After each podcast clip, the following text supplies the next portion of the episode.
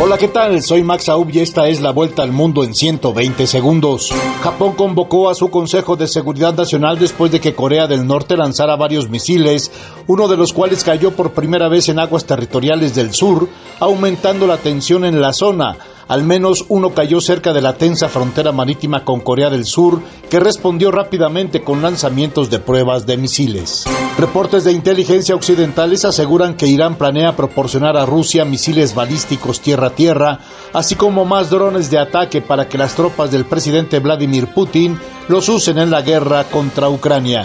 Canadá aumentará considerablemente el número de inmigrantes que ingresen en el país con el objetivo de recibir a 500.000 personas cada año para 2025 y así atender una escasez crítica de mano de obra, según un plan que anunció el ministro de Inmigración, Sean Fraser.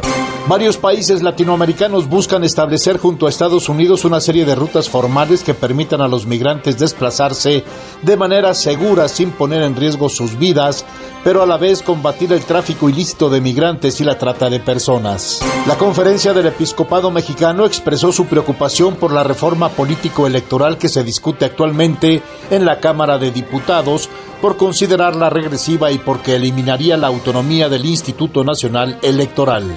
El presidente brasileño Jair Bolsonaro se abstuvo de reconocer la elección de su rival izquierdista Luis Ignacio Lula da Silva y en su lugar usó sus primeras declaraciones públicas desde la derrota de hace dos días para atender protestas de sus simpatizantes siempre que sean pacíficas. Al menos 13 atentados perpetrados por bandas de narcóticos dejaron cinco policías muertos y otros dos heridos en Ecuador, lo que derivó en la declaración del estado de excepción para las dos provincias más golpeadas por el crimen vinculado al tráfico de drogas.